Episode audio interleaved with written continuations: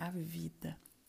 A vida não é um corredor reto e tranquilo que nós percorremos livres e desimpedidos, mas um labirinto de passagens pelas quais devemos procurar nosso caminho, perdidos e confusos de vez em quando, presos em um beco sem saída.